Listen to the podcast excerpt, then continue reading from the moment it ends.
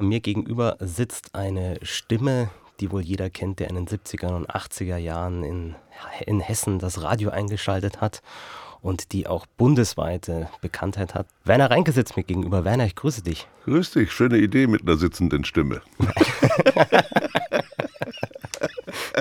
Wenn man den Tisch hier im Studio hochfahren könnte, dann könnten wir uns auch hinstellen. Hätten wir eine stehende Stimme. Ja?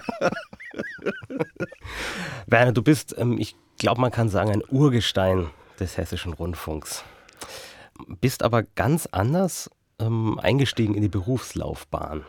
Du hast nämlich was gelernt. Holzimportkaufmann habe ich gelernt. Das ist ja auch der typische Beruf, wenn man dann nachher Radio Ja, ja, macht. das Sprungbrett zur Weltkarriere, ja. Ja, und deshalb müssen wir, glaube ich, zuerst klären, wie kamst du generell zum Radio? Vielleicht erstmal als Hörer und dann, wie kamst du zum Rundfunk und wo überhaupt? Ja, der Weg zum Rundfunk begann über den Weg als Hörer.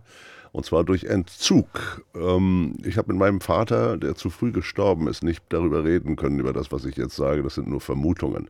Ich vermute, dass mein Vater, der, soweit ich das rekonstruieren kann, kein Nazi war, eher im Gegenteil, er war ein Linker, so auf der, auf der kommunistischen Seite anzusiedeln.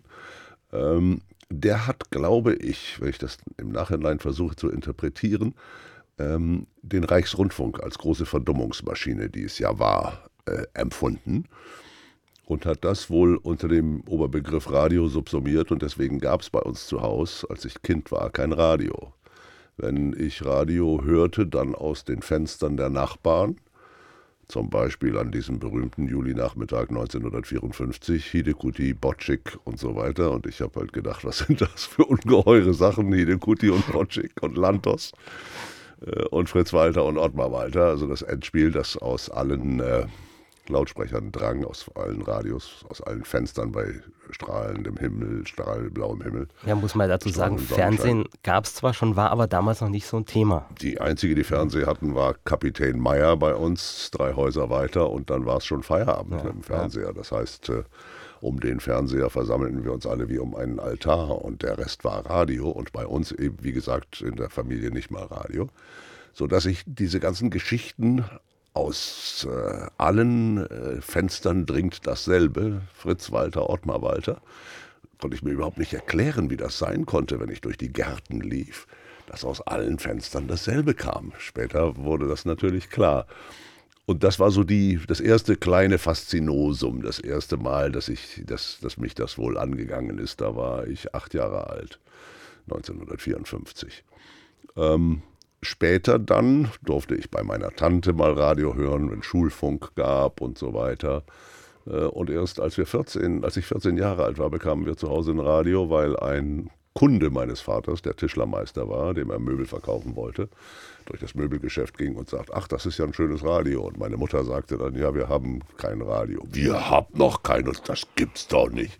So kam es dann, dass wir ein Radio bekamen, als ich 14 war umso faszinierender war das natürlich, kannst du dir ja vorstellen. Und ja. das, was du sicher von vielen anderen auch schon gehört hast, äh, mit dem Röhrenradio unter der Bettdecke, dann abends äh, entweder Radio Luxemburg 208 Meters Medium Wave and 49.26 Meters on the Shortwave Band ja, hören oder äh, eben Radio Bremen auf UKW und dort Günter Bollhagen hören. Da war ich ja der machte so eine, so eine Sendung mit handverlesener Musik, die er, der Sprecher, der klassische, ziselierte Feinstsprecher, äh, dann auch äh, als Feinstsprecher verkaufte. Und nun, liebe Freunde, einmal etwas ganz anderes.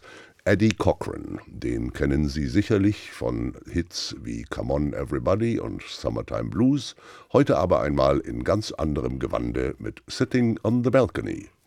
So, das faszinierte mich, wenn dann Eddie Cochran the balcony sang.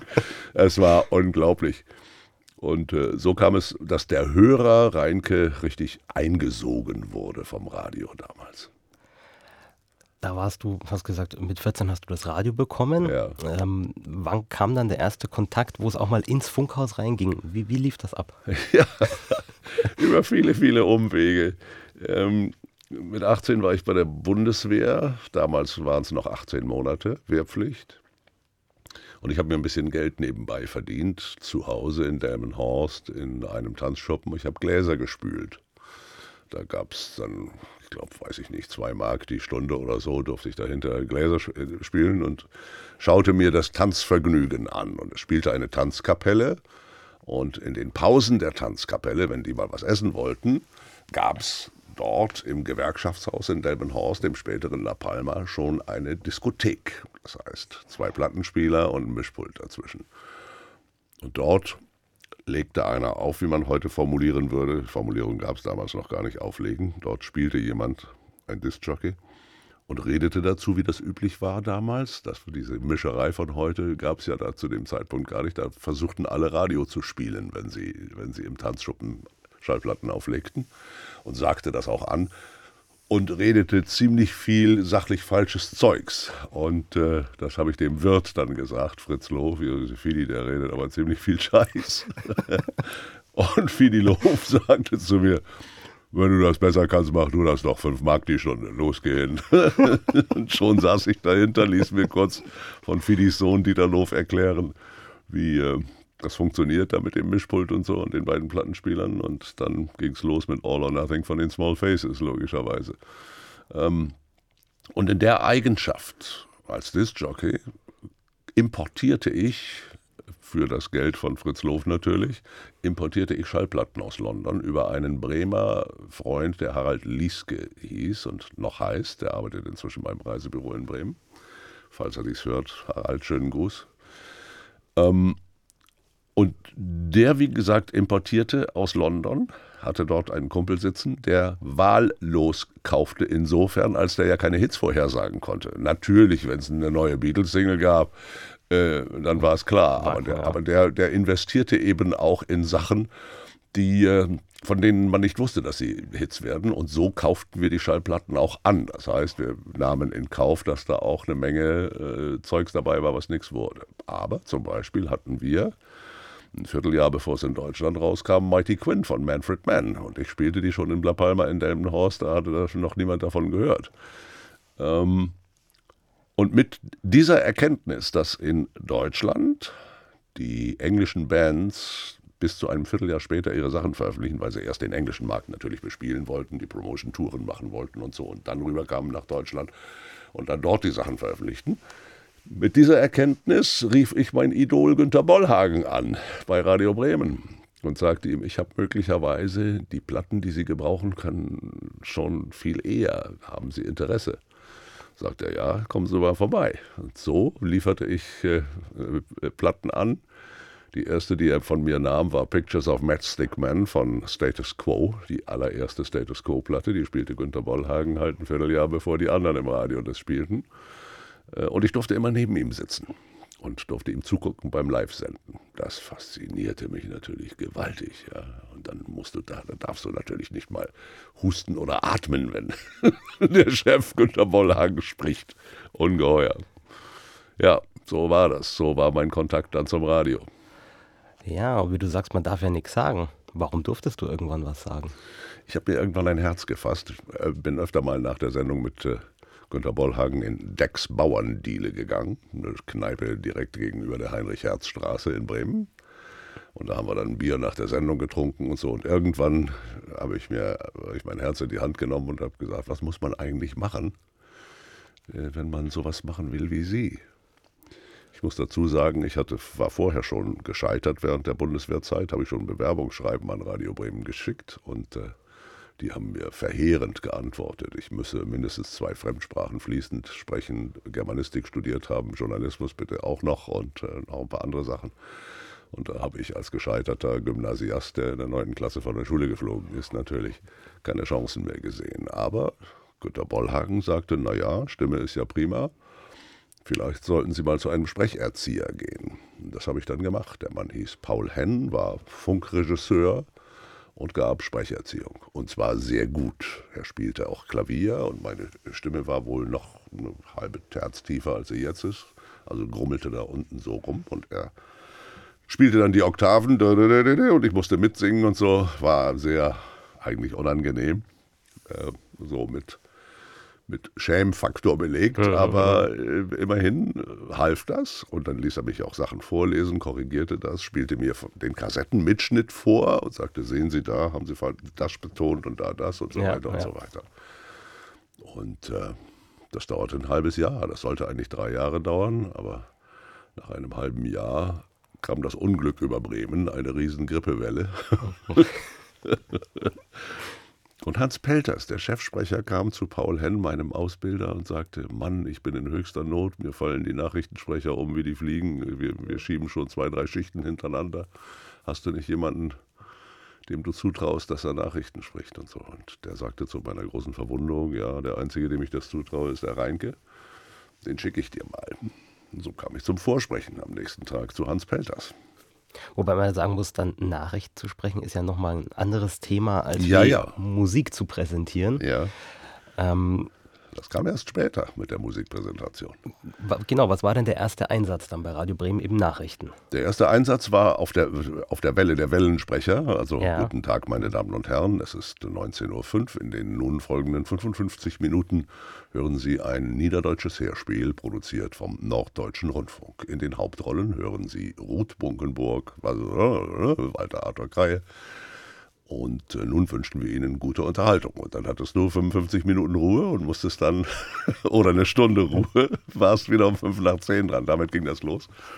Das heißt, das allererste, was ich machte, Hans Pelters holte mich dann zur Frühsendung, morgens um 6. Er machte, sprach die Nachrichten und ich machte nur Zeitansagen. Das heißt, auf die Zeit 6.10 Uhr, 10 Minuten nach 6. Die Zeit 6.15 Uhr. Viertel nach sechs. So, das machte ich eine Stunde lang.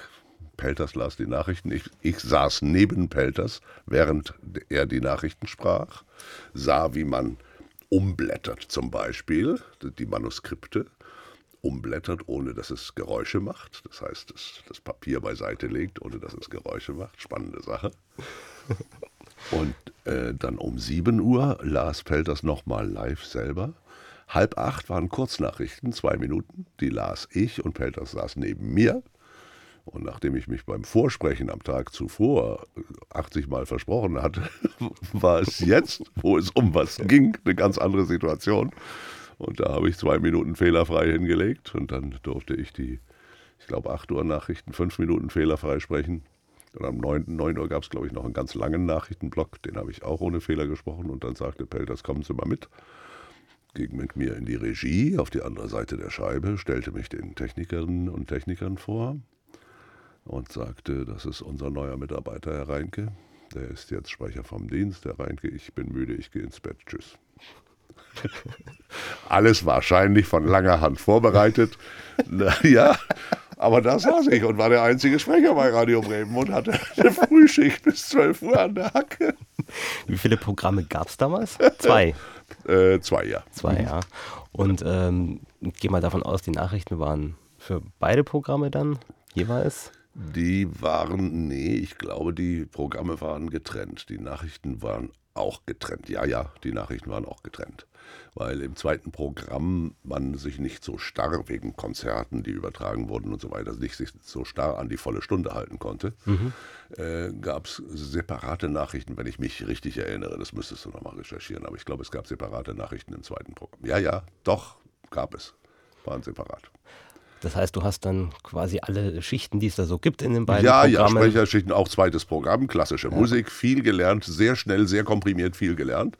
Ich weiß noch, äh, ich muss loben und preisen die Zusammenarbeit mit den Technikern. Es gab zwar damals so ein Denken in Schichten, ja, wir sind ja nur die Technik und ihr seid ja die tollen Sprecher, aber gleichwohl gab es sehr kollegiales, ein sehr kollegiales Verhältnis. Denn eine, eine Technikerin wies mich dann auf Fehler hin, die ich machte. Logischerweise, wenn du, wenn du klassische Sachen, George Ligeti zum Beispiel oder, oder ich weiß nicht, ich habe Ottorino Respighi angesagt, der schrieb sich aber mit GH. Und dann sagte die Technikerin, entschuldige, wenn ich dich darauf hinweise, aber GH in Italienisch spricht sich immer wie G. Der heißt also Ottorino Respighi, wenn du den das nächste Mal ansagst. Ich habe mich immer sehr bedankt und so. An anderer Stelle ist dann diese Auffassung, man sollte jederzeit Kollegen korrigieren zu dessen Wohl. äh, nicht so gut angekommen, aber das war viel, viel später. ähm, eigene Sendungen kamen dann auch bei Radio Bremen. Dazu verhalf mir Günter Bollhagen, als der in Urlaub ging. Der hatte eine Frühsendung äh, von, äh, warte mal, die ging von, die ging von sieben bis neun äh, mit fröhlicher Musik zum Aufstehen. Und der ging in Urlaub und sagte den Radio Bremen Obersten, Obersten ähm, ich habe hier einen Kollegen, von dem weiß ich, dass er mit Musik umgeht. Der kommt aus dem Tanzschuppen in Delmenhorst und der kann mit Popmusik umgehen. Das war damals selber zusammenstellen, ne? ist ja ganz klar. Und dann haben die gesagt, ja, dann probieren wir das mal. Und dann machen wir das mal. Und so stellte ich meine eigene Musik zusammen und lieferte zwei Stunden Programm an. Und dann ging es so langsam voran muss man sich damals, also wir sprechen von der Frühsendung von, von sieben bis neun. Ja. Ähm, war das dann eine rein unterhaltende Sendung? Das war eine rein unterhaltende Sendung. Ja, du erzähltest ein paar fröhliche Sprüche und, äh, und, und spieltest fröhlich Musik und machtest Zeitansagen. Die allererste Live-Sendung selber allerdings war das Journal 1605, das ich vom Jugendfunk bekam. Das war im zweiten Programm. Das war am 12. Oktober 1968. Dieses Jahr gibt es also ein Jubiläum. Da kommt noch was auf uns zu. ja, wenn mir vorausgesetzt, dass mich der Hessische Rundfunk so lange noch behält. Bis ja, zum 12. Oktober dieses Jahres. doch mal hoffen. Man weiß es nicht. ja, ich glaube, ähm, das ist jetzt 50 Jahre her. Ähm, ich glaube, die wenigsten können sich noch vorstellen, wie damals so der Betrieb im Funkhaus ablief, wie mhm. so das Haus gestrickt war, wie die ja. Menschen damals im Haus unterwegs waren. Ja. Was sind denn so, so Unterschiede zu damals? Was gibt es für Anekdoten aus dieser Zeit? Ja, viele, viele, viele, viele. Wir haben viel Zeit. Ja, ja. Ähm, du hattest, du warst sehr glücklich dran, wenn du die Chance hattest, bei einem kleinen Sender anzufangen, bei Radio Bremen oder beim Saarländischen Rundfunk weil du dort sofort durchgereicht wurdest durch alle Abteilungen und alles, was im Zweifelsfall mit einem Mikrofon hätte erledigt werden können, das hast du erledigt, bis hin zu Reportagen. Mich schickte dann plötzlich einer in den Zoo, da war ein Tigerbaby geboren worden. Sprechen Sie mal mit dem Zoodirektor, gehen Sie mal hin, am, am Haupteingang, zum, fragen Sie den Pförtner, ob Sie mal mit dem Direktor sprechen können, das geht schon und so, gehen Sie mal los. Und so ging ich los. Oder, oder als äh, die neue Straßenverkehrsordnung eingeführt wurde, zum Beispiel, hatte ich in der Nacht, bevor die gültig wurde, die wurde halt um, um, um Mitternacht trat die in Kraft an irgendeinem Datum, das ich nicht mehr weiß, aber auch Ende der 60er, Anfang der 70er Jahre. Ähm, da schickte mich Hans-Günter Österreich, der der Moderator der Nachtsendung war. Ich hatte Nachrichten, schickte mich zwischen zwei Nachrichten, also innerhalb der, der laufenden Sendestunde, sagte, fahr doch mal los, fahr doch mal, fragte mal, Polizisten, ob da so sich schon was bemerkbar gemacht hat, oder Taxifahrer oder so. und so fuhr ich dann mit, mit einer Nagra bewaffnet, äh, Tonbandgerät und Mikrofon, fuhr ich an den Bahnhof und fragte die Taxifahrer, nö, nö, da ist noch nichts. Oder so, und fragte die Polizisten. Und äh, dann sendeten wir das, was ich gerade mitgebracht hatte. Das waren so Aufgaben, die du da nebenbei erledigtest, wo du ganz nebenbei spielerisch mitbekommen hast, wie macht man eine Reportage, wie macht man Sportberichterstattung, wie macht man Nachrichten, also alles, was, was überhaupt mit offenem Mikrofon zu tun hat. Das hast du da blitzschnell gelernt bei, bei diesen kleinen Anstalten. Äh, und so lerntest du auch nahezu das gesamte Funkhaus mit allen Funktionsträgern und allen kennen und kanntest fast alle beim Namen. Und so ähm, arbeiteten, zogen auch alle an einem Strang, wenn es galt, Spaß zu haben. Ich äh, kann mich gut erinnern an den Geburtstag einer Technikerin. Nennen wir sie mal Gabi Meier. Ähm, ich hatte Nachrichten und ich hatte auch Mitternacht-Nachrichten. Und ich hatte die Idee, dass die Top-Meldung der Mitternachtsnachrichten der Geburtstag von Gabi Meyer war. Natürlich durfte das nicht auf dem Sender sein, aber natürlich musste Gabi Meyer, die den Technikdienst hatte, den Eindruck haben, es sei auf dem Sender. Dazu waren ein paar Vorbereitungsarbeiten erforderlich. Und das kollegiale Verhältnis, äh, das wirst du jetzt gleich äh, deuten können, aus der Tatsache, dass sofort ein paar Menschen antanzten und mitmachten. Das Erste, was passieren musste, was ist natürlich klar, wenn du um Mitternacht sagst, Bremen. Die Technikerin Gabi Meier hat heute Geburtstag, dass die natürlich den Kopf rumreißt und erstmal guckt, wie ist das live? Also muss das Rotlicht an sein in der Senderegie. Das zeigt, dass wir auf Sendung sind. Das aber in Wirklichkeit, weil wir nicht auf Sendung sind, ja aus ist. So, das musste geklärt werden. Im Schaltraum musste geklärt werden, dass die Nachrichten vorproduziert werden und von einem anderen Studio ausgestrahlt werden, nämlich vom Studio E. Dazu musste eine Technikerin her, kurz vor Mitternacht, damit die mit mir die, Schall die äh, Nachrichten vorproduzieren konnte, die dann von Studio E vom Band gesendet wurden. Dazu musste die Nachrichtenabteilung mitmachen und musste um Viertel vor spätestens die Nachrichten fertig haben, damit ich sie vom Viertel vor bis zehn vor vorproduzieren kann und dann mit denselben Nachrichten planmäßig in die Sendung gehen konnte. Also kam Susanne Bultmann äh, aus Schwachhausen extra hergefahren, um das mit mir vorzuproduzieren, weil die alle Spaß haben wollten. Ähm, der Schaltraum machte mit, zupfte Punkt 0 Uhr, 0 Minuten und 0 Sekunden die Senderegie raus und die Studio E rein und musste um genau fünf nach wieder umschalten auf mein Studio, weil dort der Seewetterbericht kam, der immer nur sehr kurzfristig angeliefert wurde, den ich nicht vorproduzieren konnte. Also mussten die vorproduzierten Nachrichten auch genau fünf Minuten und null Sekunden lang sein und die Fake-Nachrichten, die gelaufen sind, auch genauso lang sein, damit das um 5.0 wieder live ist, was ich da verzapfe. So, und das Problem war jetzt das Rotlicht. Der Techniker wusste natürlich auch nicht Bescheid von all meinen Plänen, weil der hatte ja Dienst. Also habe ich einen, eine Pappe vorbereitet, auf der stand Achtung, ähm, äh, Scherz, äh, Gabi Meier Geburtstag, bitte Schaltraum, äh, bitte ähm, Messtechnik rufen. Messtechnik wusste schon Bescheid. Bitte Messtechnik rufen, äh, Reglerdefekt.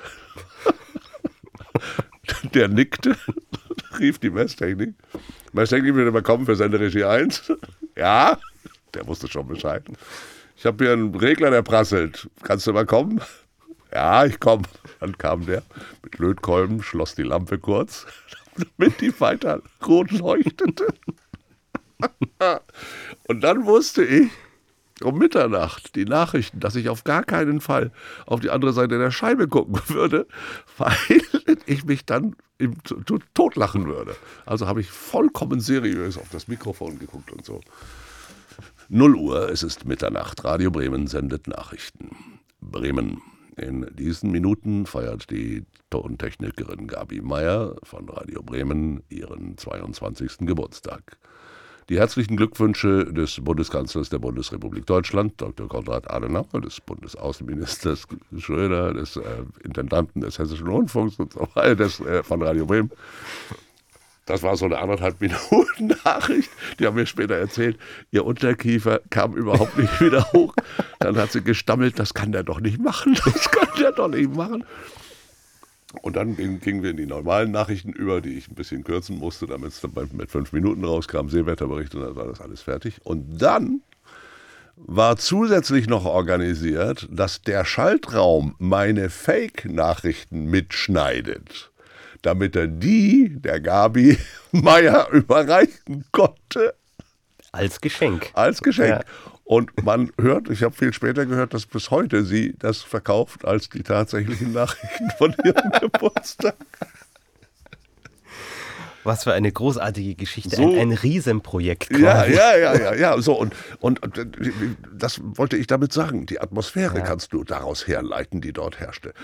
Irgendjemand hatte eine Schnapsidee und alle waren sofort dabei. Alle zogen an einem Strang. Großartig. Heutzutage würden sich wahrscheinlich alle an die Stirn tippen und sagen, hast du sie noch alle? Ja, oder sich nicht trauen. Und das kommt erschwerend hinzu. Ja. Ja, ja, ja. ja, wie wir alle wissen, bist du aber nicht bei Radio Bremen geblieben. Das ist wahr. Wie ist denn das passiert aus dem Norden etwas weiter südlicher? Ja, das war ein Irrtum. Oh, dann müssen wir jetzt abbrechen.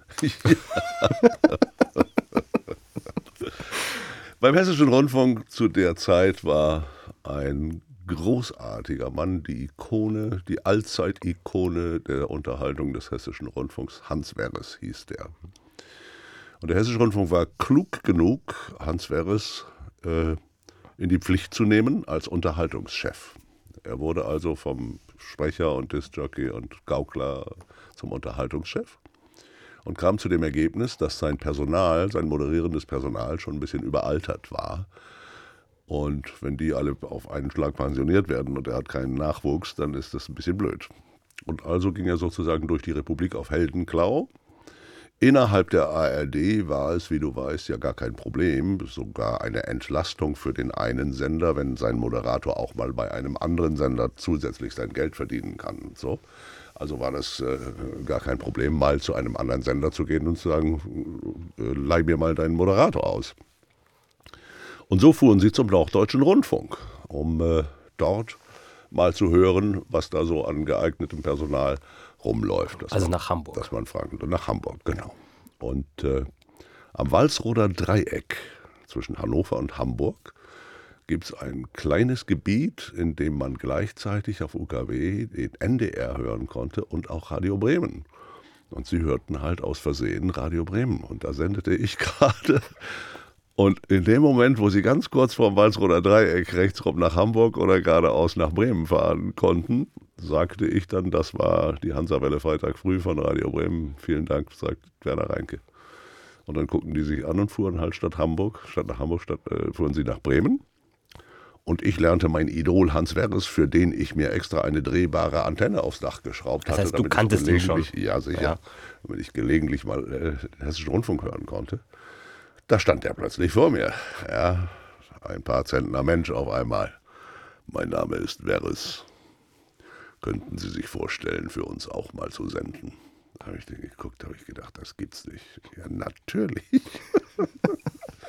ja, und so kam es, dass ich äh, von 1971 bis 1973 parallel sendete für Radio Bremen. Ich glaube, drei Tage Bremen, vier Tage Frankfurt, das war so ungefähr der Rhythmus. Und äh, nach dieser Zeit, wo ich ein Auto zerlegt hatte im Winter bei Münster auf der Fahrt zum Hessischen Rundfunk und ansonsten auch immer hin und her flog und es ziemlich wild war, ähm, sagte mir Hans Werres, wissen Sie, Herr Reinke, ich glaube, Sie müssen jetzt mal eine Entscheidung fällen. Es ist so, dass ich Ihnen zutraue, dass Sie bei Radio Bremen für Jahrzehnte die Nummer eins bleiben werden. Bei Hessischen Rundfunk wären Sie, wenn Sie jetzt hierher kommen, endgültig die Nummer 623 mit der Chance zum Aufstieg. Das Wesentliche aber ist, dass Sie um den Hessischen Rundfunk herum gutes Geld verdienen können in freien Tonstudios, mit Werbung sprechen, mit äh, all dem, was äh, man mit der Stimme so machen kann. Also werden Sie hier immer Ihr gutes Auskommen haben, selbst wenn es beim Hessischen Rundfunk mal wackelt. Und es war ein überzeugendes Argument. Und so bin ich 1973 ganz hierher gezogen nach Frankfurt. Genauer gesagt nach Stierstadt bei Oberursel zunächst. Da war ich Nachbar von Hans Werres, befreundete mich immer mehr mit ihm. Mit was ging es denn dann so los? Also 71 beim HR, wo du schon parallel warst. Ähm, durftest du dann gleich direkt einsteigen? Ja, sofort, ja, ja. Ja, ja, direkt eine Live-Sendung. Ich habe mir mit Hans Werres telefoniert, was ich musikalisch so machen soll und so soll ich die spielen, soll ich das spielen? Und er sagt, ich würde es mal mischen. Ganz einfach. So kam ich mit einem gemischten Musikprogramm hier an. War immer Teil meiner Arbeit übrigens, das Selbstzusammenstellen äh, der Musik. War immer Gegenstand der Verträge sozusagen. Und so kam ich mit eigenem Musikprogramm hier an und moderierte meine erste Sendung, auch dies unter höchst dramatischen Umständen. Das äh, interessiert mich jetzt aber näher. Den Charakter Hans Weres kann man aus der folgenden Geschichte sehr schön herleiten. Dem war auch alles wichtig, was zum Spaß der Bevölkerung beiträgt, egal auf welche Weise und egal auf wessen Kosten, in dem Fall auf meine Kosten, weil er wusste, die Kosten zahlt er zurück. ähm, wir hatten uns sofort, als ich das erste Mal hier ankam, mit dem Flugzeug von Bremen nach Frankfurt und zum Mittagessen verabredet war mit Veres und, und Werner Klein, seinem Stellvertreter.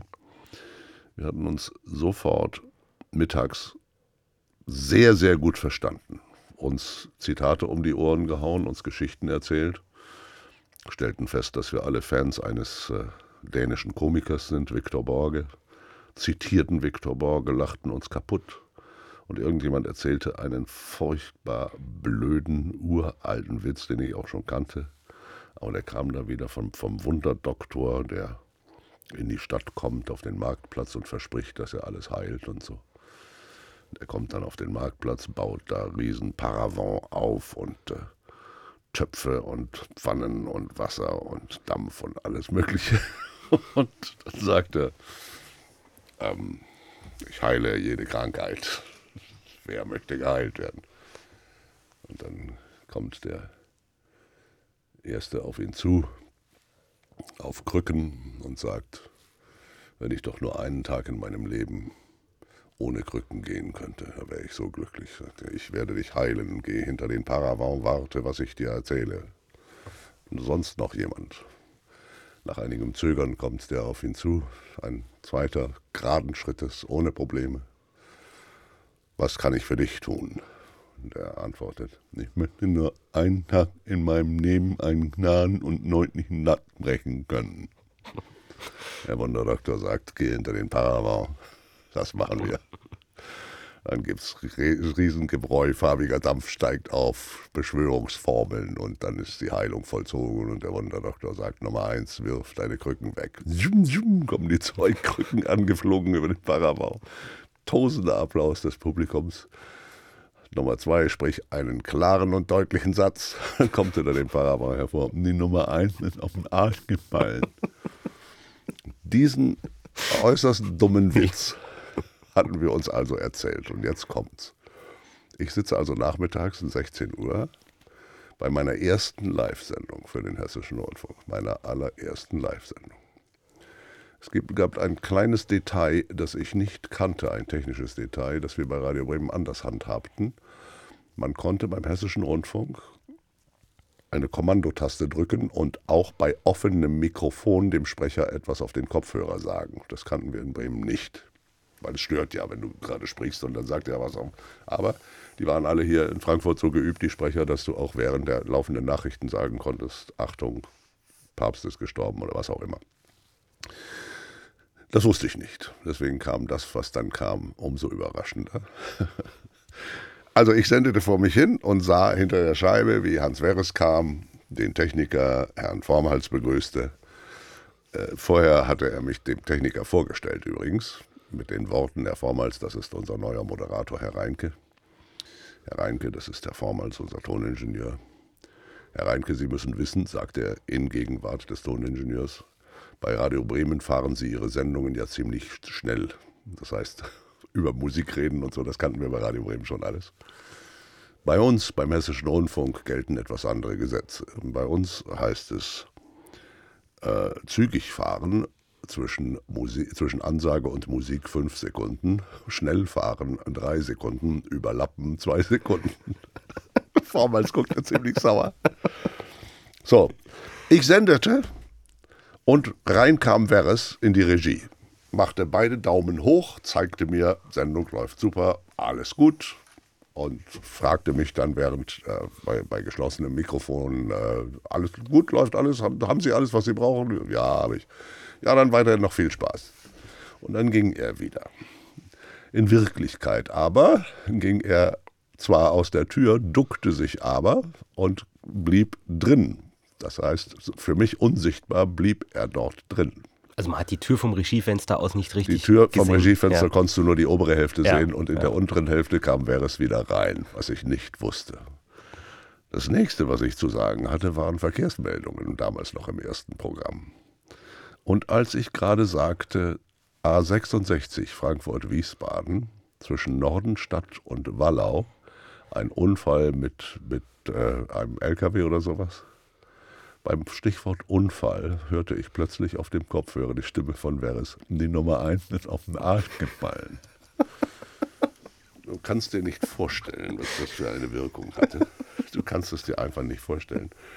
Ich habe mindestens nach meiner Schätzung fünf Minuten hysterisch gelacht. Dann stand Veres auf, lachte mit auf der anderen Seite des Fensters, was mich noch mehr zum Kichern brachte.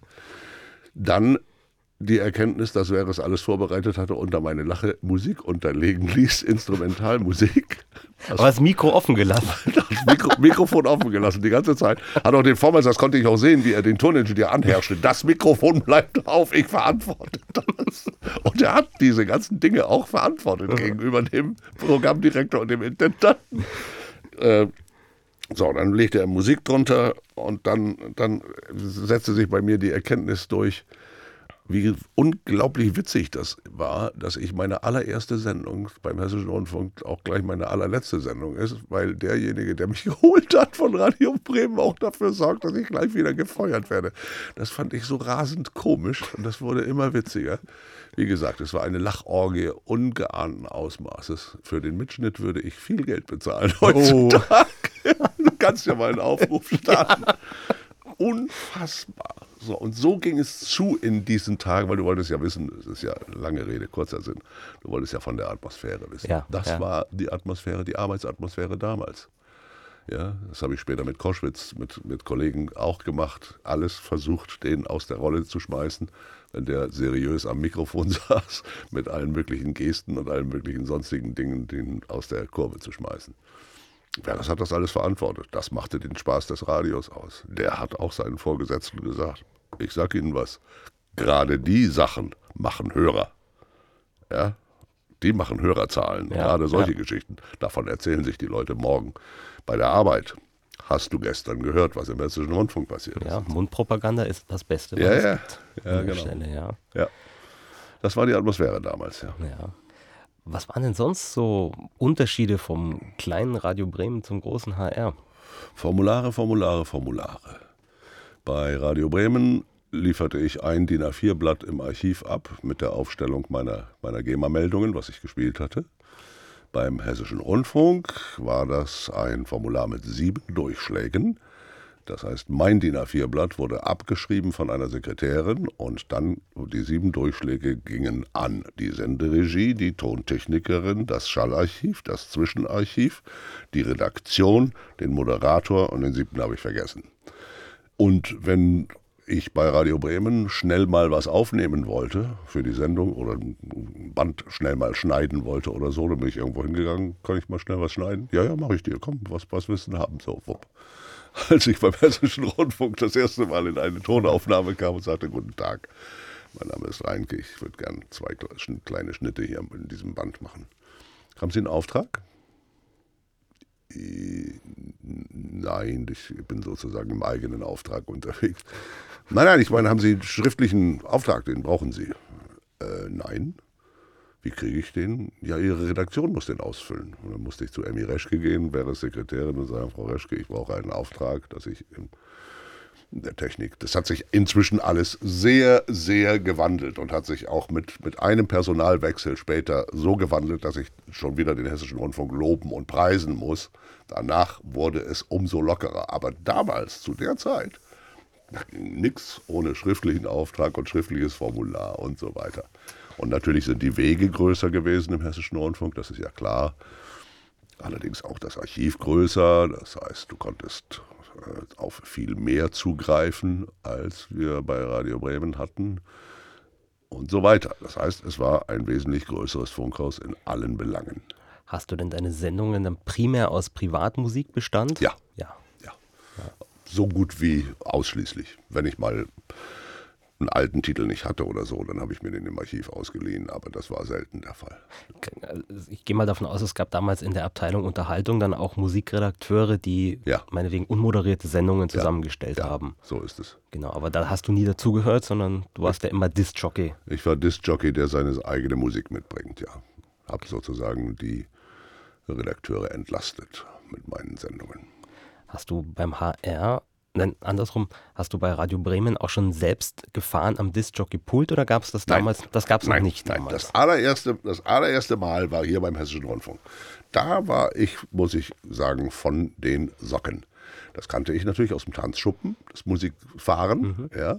Und dann komme ich hierher und Veres, das Genie, hatte gerade den Diskplatz 1, wie wir das damals nannten, zur Unterscheidung vom späteren Diskplatz 2, von dem ich dann immer gesendet habe, hatte den ersten Diskplatz, das erste Disc-Jockey-Studio gemacht. großer Widerstand von Seiten der Techniker, Gewerkschaft und so weiter. Hier werden Arbeitsplätze abgebaut, was ja nie der Fall war, aber die Ängste waren natürlich da. Aber ich durfte mich da hinsetzen, links und rechts ein Plattenspieler, dahinter links und rechts noch je ein Tonbandgerät und ein Sennheiser MD 421 Mikrofon. Und los geht's. Große Freude, großer Spaß. Hat es dann einzelne Sendungen betroffen, die du so machen konntest, durftest? Oder war das dann quasi Entscheidung des Moderators, lasse ich mich fahren? Oder, oder wie, wie lief das damals ab? Ja, später entwickelte sich das so, äh, als ich die Hitparade moderierte. Das war ja eine sehr kleinteilige Sendung mit Jingles. Hit Nummer 1 und dann mit Musik und teilweise ich über die Musik drüber und so weiter. Das war für die Tontechniker entweder ein großes Leiden oder eine große Freude. Manche hatten große Freude daran, schnelle Sendungen zu fahren. Die baten mich dann regelrecht, kannst du nicht heute mal nicht selber fahren, dürfen wir nicht heute mal die Sendung fahren und so. Und das war dann auch immer ein, ein ganz großer Spaß. Das heißt, man konnte selber entscheiden, ob, ob man selber fährt oder aus der Regie fährt. War das ein eigenes Studio dann, wo dieser Diskplatz drin stand, oder stand der quasi im Sprecherraum neben dem normalen Sprechertisch? Und nee, nee, war ein eigenes, äh, eigenes Studio, eigener Studioraum, so einer wie der, in dem wir hier sitzen, vielleicht 40 Quadratmeter und innerhalb dieser 40 Quadratmeter stand auch das Diskjockey, der, der Diskplatz. Wie lief denn damals generell so der Sendebetrieb? War das? Also heute kommt ein Programm normalerweise aus einer Regie, egal ob es selbst gefahren oder Techniker gefahren, und das ist meistens rund um die Uhr oder solange halt gesendet wird. Mhm.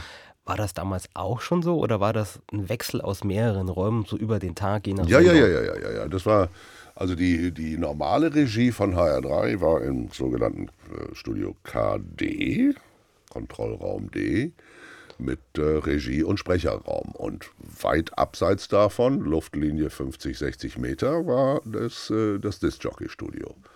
Das heißt, du warst nur über Kommandotaste mit der Regie verbunden und hast dann vor dich hingesendet. Ah, das heißt, du hattest auch keinen Techniker hinter einer Scheibe sitzen, Nein. du hast ihn nicht gesehen? Nein, ja. ich war allein. Okay. Sehr zum Vor- und Nachteil, muss man sagen. Warum? Nachteil, du hattest niemanden zu, zum Kommunizieren, wie man das normalerweise hat. Und es ist ja ganz schön, wenn ein Mensch hinter der Scheibe sitzt und du auch Reaktionen sehen kannst auf das, was du erzählst. Vorteil, du konntest dich gerade benehmen, wie du wolltest. Das sah ja keiner. Okay. Ähm, gehen wir noch mal ein kleines bisschen zurück zu deinen Anfängen beim HR. Du hast ähm, Sprecherdienste gemacht, hast äh, eigene Sendungen äh, gemacht, aber ich glaube, die Sendungen, wo man dich am meisten, jetzt wo man sich zurückerinnert dran, ist natürlich die Hitparade International yeah. und die Mittagsdiskothek. Yeah. Wie kam es denn dazu, vor allem zur Hitparade International? Weil die gab es ja schon, wie du kamst, oder in dieser Art zumindest. Ja, die gab es, als ich kam. Äh, Vorvorgänger meiner Hitparade International Moderation war Hans Werres. Der hat es an Achim Graul übergeben äh, der vom Radio Luxemburg kam. Äh, den gibt es immer noch. Achim, schönen Gruß, wenn du dies hörst. Ein sehr, sehr geschätzter Kollege. Und Achim entschied sich aus irgendeinem bürokratischen Grund, es musste irgendwann mal was unterschrieben werden, dass jemand wegen der GEMA-Mafia nicht, also du, du keine Titel spielen konntest, die dein Vater oder deine Verwandten komponiert haben und so weiter und so weiter. Und Achim, der damit gar kein Problem hatte, der gar keine Musiker in der Verwandtschaft hatte, äh, wollte das nicht unterschreiben. Und dann haben sie ihm gesagt, ja, Achim, dann musst du halt, dann kannst du hier nicht mehr senden. Und dann war Achim plötzlich weg. Und vielleicht fragst du ihn mal, ob, ob diese Erinnerung richtig ist oder ob das aus seiner Sicht anders aussieht. Jedenfalls war er plötzlich weg. Und es musste blitzartig äh, ein Nachfolger für die Hitparade gefunden werden. Dann war es mal wieder der Herr Reinke, der einschlägt. Ja, ja. ja, dann habe ich die erste Hitparade gemacht und habe auch gewusst, äh, weil der Achim ungeheuer populär war und das auch hervorragend gemacht hat. Ein ganz großartiger Mann war das. Ist es vielleicht noch. Ähm, und äh, ich wusste, dass ich die Persona non grata bei den Hörern bin, wenn ich da jetzt plötzlich auftauche. Und also habe ich mir ein kleines, einen kleinen strategischen Trick zurechtgelegt, wohlwissend, dass die Hitparadenhörer mitschneiden wollten. Das war ja damals die große Quelle, um Musiktitel zu bekommen, auf Tonband oder auf Kassette mitzuschneiden. Aber es lief ja noch nicht den ganzen Tag so ein Programm. Nein, nein, nein, nein, nein, nein, das waren Spezialsendungen ja. mit Popmusik. Äh, da habe ich in der ersten Sendung alle Titel zugequatscht. da macht man sich Freunde. Ja, genau. genau. Und dann habe ich in der zweiten Sendung bin ich äh, zu Kreuze gezogen und habe mich entschuldigt bei den Hörern und ab jetzt wird es alles ganz anders. Und da war ich der Liebling der Nation. Da konnten sie alle mitschneiden und waren alle glücklich. Hat großen Spaß gemacht. Und du hast das dann ja, ja fast 20 Jahre beim HR gemacht. Ja, von äh, 73 bis 89. 16 Jahre, ja. Ja, gut, 16 Jahre. Ja. Ähm, warum ging es da mit dir und dem HR zunächst zu Ende? Äh, betreffend die Hitparade wusste ich, ähm, hatte ich ein ganz klares Ziel. Ich wollte, wenn es geht, die 777 Sendungen erreichen, die Hans Werres gemacht hat, Schlagerbörse. Aber keine mehr, weil ich ihn nicht überholen, sondern nur einholen wollte. Ähm, wir hatten zu dem Zeitpunkt auch gerade ziemlich frisch einen sehr jungen und begabten Kollegen, Frank Seidel. Und ähm, das passte gerade. Im Juli 1989 waren die 777 Sendungen rum und so habe ich von längerer Hand dann schon dem vorbereitet, dass der Frank dann die Hitparade übernimmt. Das war noch das Normale. Und dann zeitgleich ähm, begann am Horizont aufzuziehen die private Konkurrenz. Es wurde klar, dass irgendwann im Jahre 89 dann FFH, unsere private Konkurrenz, kommt. Und im Hause Hessischer Rundfunk hat es ein paar Bestrebungen gegeben, sozusagen im vorauseilenden Gehorsam dieser privaten Konkurrenz schon mal äh, Konkurrenz zu machen, indem man selber privater sendet, als das bei der ARD notwendig war. Und da gab es dann so einige Irrungen und Wirrungen, äh, die mich ermutigt haben zu sagen, ich höre jetzt mal mit Radio auf. Ein bisschen ausgebrannt war ich auch. Ich habe viele, viele Sendungen gemacht, also mehrere Sendungen pro Woche. Ich hatte auch viele verschiedene Sendungen und so. Und irgendwann wird dann Radio machen auch mal zu viel. So kam das alles zusammen, dass durch diesen fast Burnout-Effekt und durch die ähm, durch das Sendeschema, durch die Art zu senden, wie der Hessische Rundfunk es damals begriffen hat, durch Personalwechsel und, und Chefwechsel und so weiter, äh, ich eine Chance sah, jetzt mal auszuprobieren, ob ich auch ohne Radio auskommen kann. Und so habe ich dann die letzte Hitparade im Juli 1989 zum Anlass genommen, gleich ganz zu gehen. Und hast dich dann erstmal auf die Sprechertätigkeit genau, genau, konzentriert, was du ja auch schon lange Jahre darüber parallel gemacht ja, hast. Ganz genau. Da habe ich sozusagen meine, meine Stimme vermietet auf dem freien Markt für Werbung, für Verkaufsförderung, für Dokumentarfilme, für alles Mögliche. Und das ist auch das, was ich am Anfang meinte, dass man die Stimme durchaus bundesweit kennt, weil natürlich Fernsehwerbung und die Werbung ja, ist ja, ja, ist ja überall gelaufen. War das jemals ein Problem? Also ich kann mich erinnern, dass ich eine Hitparade oder nee, eine Mittagsdiskotheke war es von 1980 gehört habe, die du moderiert hast. Und dann kam am Ende die Werbung und dann kamst wieder du. War das ein Problem jemals? Nicht vergessen, was ich am Anfang erzählt habe. Hans Werres hat mich geholt von Radio Bremen als offizieller Vertreter des ja. Hessischen Rundfunks und hat gesagt, Sie können nebenbei hier gutes Geld verdienen. Es war auch, solange Hans da war, überhaupt kein Problem und niemand sah auch ein Problem darin, weil jeder sich sagte, der Hörer ist mündig genug mhm. zu unterscheiden zwischen moderierter äh, Sendung und, äh, und, und Werbeblock. Und äh, ich habe in all dieser Zeit auch vom Hörer, von der Hörerschaft nur anerkennende Fragen bekommen. Sind Sie nicht der, der, der auch die, die Jakobskaffee-Werbung spricht? Ja, ja, super. So. Es hat nie mir aus Hörerkreisen jemand gesagt, hey, das kannst du aber nicht machen, hier seriös als Moderator auftreten und dann auch noch in der Werbung. Ja, ja.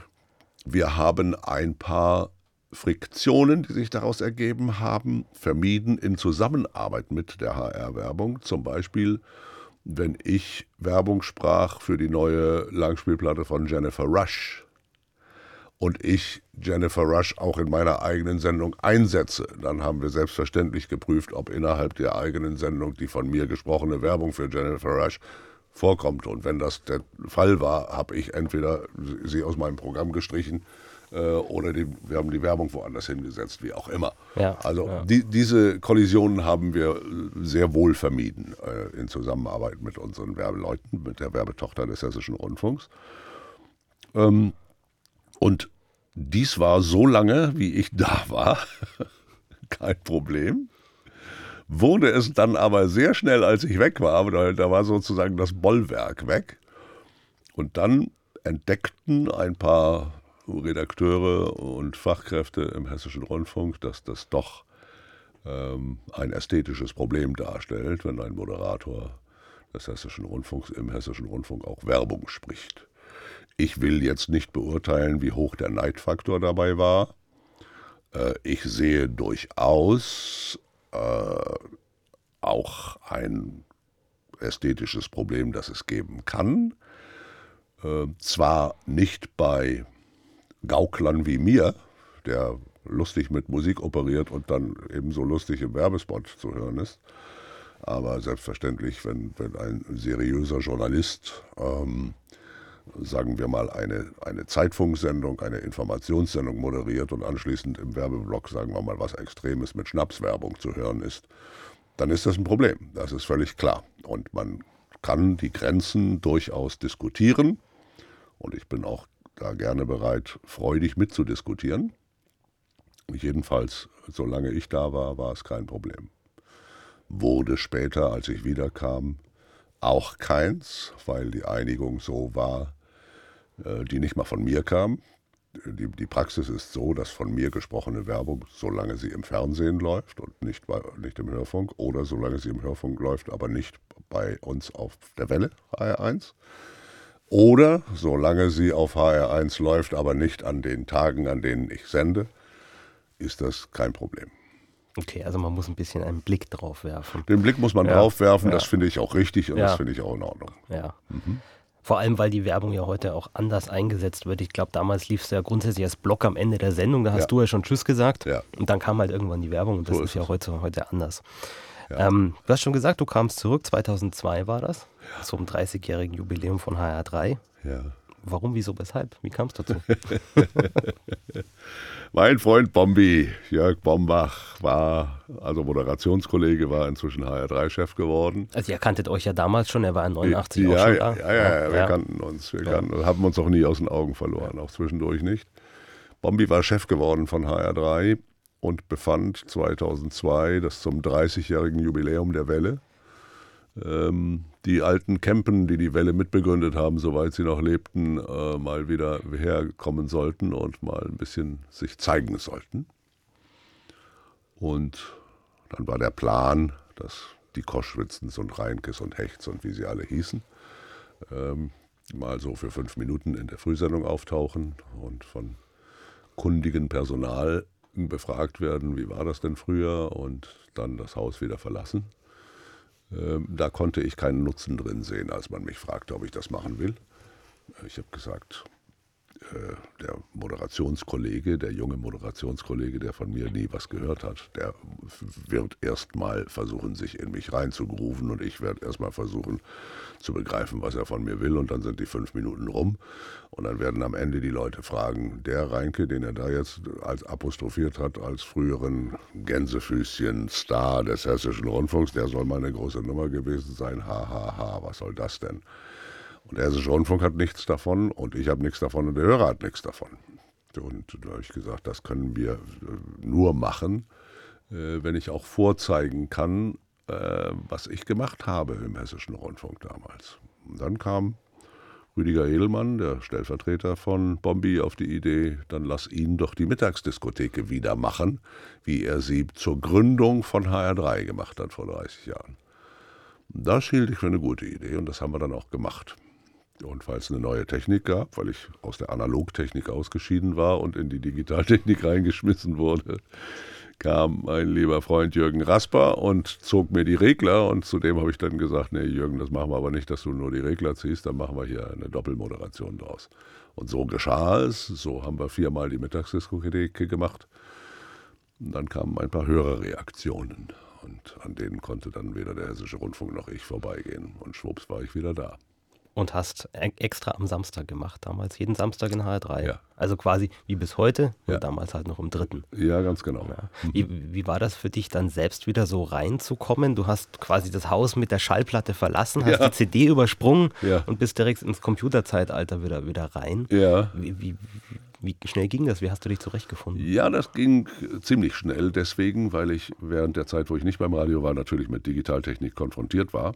Äh, In den Tonstudios, in denen ich arbeitete, gab es schon Pro Tools und äh, wurde mit all dem schon gearbeitet. Ich selber hatte auch Pro Tools zu Hause, Schnitt auch zu Hause schon, mit Pro Tools ab der ersten Generation gleich.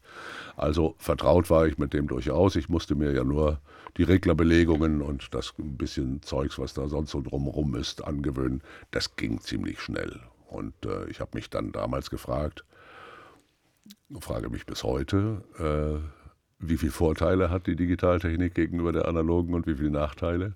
Und ich komme inzwischen zu einem 60 zu 40 Vorteil für das Digitale. Äh, analoge hatte den Vorteil, wenn dir was kaputt gegangen ist, konntest du sehen, was passierte. Und dann konntest du dem Hörer sagen, da ist gerade eine Platte gesprungen oder ein Band gerissen oder mein Mikrofon prasselt oder was weiß ich. Die Digitaltechnik sagt einfach, danke, das möchte ich jetzt nicht. Bumm. Und dann Ja. ist, es, ist es duster.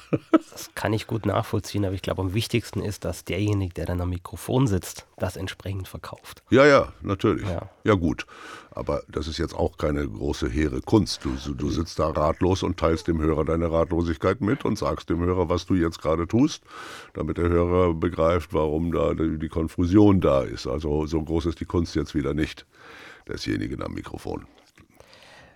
Diese Samstagssendung, die es ja zum Glück bis heute gibt, die machst du ja aber nicht alleine. Richtig. Ähm, wer unterstützt dich denn da? Wie läuft das ab? Wie kommt eine Sendung zustande?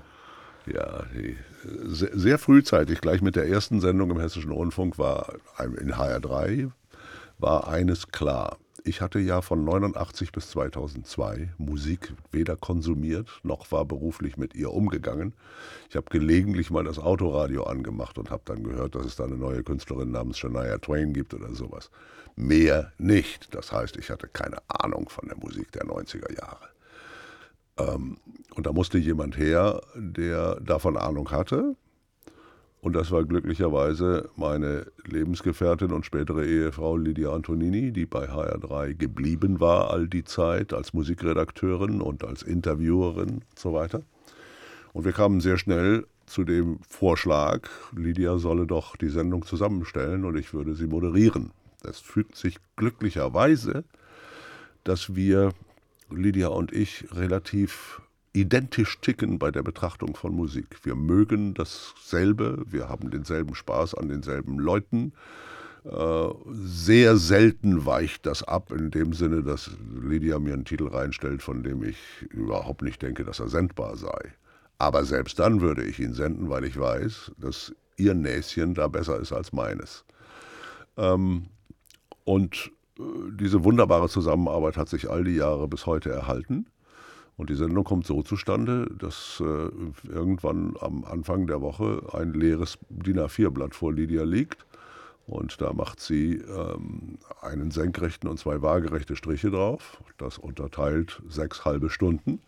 Und in die sechs halben Stunden fügt sie dann so puzzelartig die Titel rein. Der hat heute Geburtstag, den nehmen wir mal hier rein. Und der, der ist vor 20 Jahren gestorben, den nehmen wir mal hier rein. Und der steht gerade in der Zeitung damit, den nehmen wir mal da rein. Und so füllen sich dann die sechs halben Stunden so langsam aber sicher, werden zu einem Sendeplan, äh, werden dann am Donnerstag, spätestens Freitagvormittag, zu einem Sendeplan mit Texten, die Lydia verfasst hat.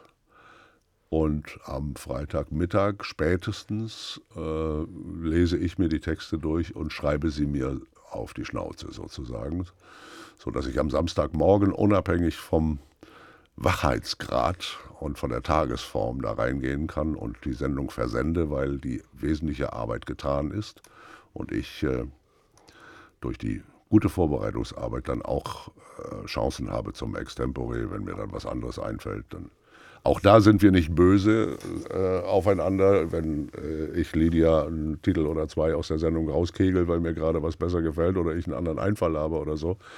Das geht völlig reibungslos ab. Das ist die, Glücksfall, die äh, Zusammenarbeit mit Lydia ist ein glatter Glücksfall. Dann hoffen wir. Ein seltener dazu. Dann hoffen wir, dass das noch lange Bestand haben wird. Ja, ich auch. Ähm, wie, wie, ist denn dein Blick ähm, in die Zukunft des Radios? Wie, wie, siehst du das Medium? Was, was müsste man anders machen? Was müsste man ändern, in dem wie es heute ist? Was ist gut? Was ist besser als früher? Hm. Ähm, Besser als früher ist sicherlich die technische Durchführbarkeit, darüber haben wir uns schon unterhalten. Mhm. Durch, die, durch die Digitalisierung gibt es viel mehr Möglichkeiten, die aber selten zum Vorteil der Programme genutzt werden.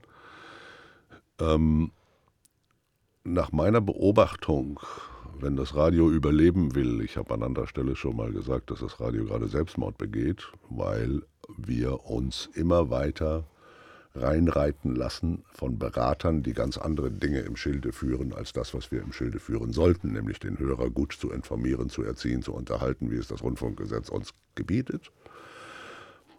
Wenn wir aus dieser Falle rauskommen wollen, wenn das Radio überleben soll, als, jetzt müssen wir definieren, was wir unter Radio verstehen, sagen wir mal als drahtlos verbreitetes Medium, dann müssen nach meiner Auffassung Personalities wieder her. Das heißt, Leute, die sich aus dem Fenster lehnen, dann müssen die Leute wieder Reibungspunkte geliefert, die Hörer wieder Reibungspunkte geliefert bekommen. Dann müssen wir die Lufthoheit über den Frühstückstischen wieder bekommen. Das heißt, es muss wieder äh, so sein, dass am Frühstückstisch Herr Meier zu Herrn Müller sagt, zu seinem Kollegen, hast du gestern Radio Dingenskirchen gehört, was der da abends macht und dann er, lass dir alles Mögliche einfallen. Mhm. Der ist ja völlig bekloppt oder das ist einer der intelligentesten oder die ist ja so sexy, die da redet oder was auch immer. Und im Moment sind wir auf dem gegenteiligen Weg. Im Moment äh, sind wir immer weiter, lassen wir uns immer weiter in die 1,30 oder 1 Minuten Grenze drängeln. Äh, ja, du kannst bei uns über alles reden, nur nicht über 1,30 ist ein, ein stehendes, stehender Begriff inzwischen im Radio, den ich für völligen Wahnsinn und kompletten Unsinn halte. Es gibt Zusammenhänge, da ist ein, eine Minute 30 Sekunden viel zu viel, weil ich schon nach fünf Sekunden gähne. Und es gibt Zusammenhänge, da will ich das Ganze hören und wenn es zehn Minuten dauert, und das ist dann auch durchaus berechtigt, zehn Minuten lang gesendet. Ich sage dir ein Beispiel, bei mir in der Sendung. Ich habe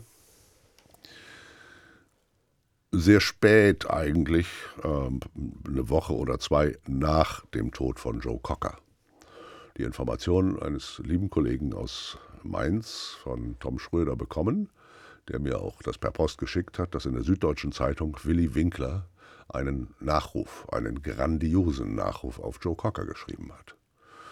Den habe ich gelesen, den fand ich so faszinierend, dass ich bei den Kollegen der Süddeutschen angerufen habe, mir die Rechte besorgt habe, die die mir gerne gegeben haben gegen einen kleinen Obolus, gerne die Rechte gegeben haben, dass ich das vorlesen kann. Dann habe ich das vorgelesen. Es waren acht Minuten und ein paar Sekunden nacktes Wort am Stück, das aber so spannend war, dass die Leute also zu Hunderten gemailt haben, boah, war das eine Gänsehautnummer. Dieser Willy Winkler hat das so grandios beschrieben, ja. Und ich fühlte mich verpflichtet, das vorzulesen, weil ich das so toll fand. So, bei an anderen Stellen kannst du mich aber dabei erwischen, dass ich eine Minute geredet habe und da war ich, davon war ich 45 Sekunden totlangweilig. Ja. Das heißt, diese, diese ganzen Zwangsbearbeitungen von, also diese ganzen Zwangsvorschriften, die Dogmen, die sind in einem so wunderbar beweglichen Medium wie Radio völlig falsch. Es gibt nur ein einziges Dogma im Radio und das lautet, es gibt grundsätzlich keine Dogmen. Das ist doch ein gutes Schlusswort, würde ich sagen. Werner Reinke, ich danke dir vielmals für das Gespräch. Danke dir, Andreas.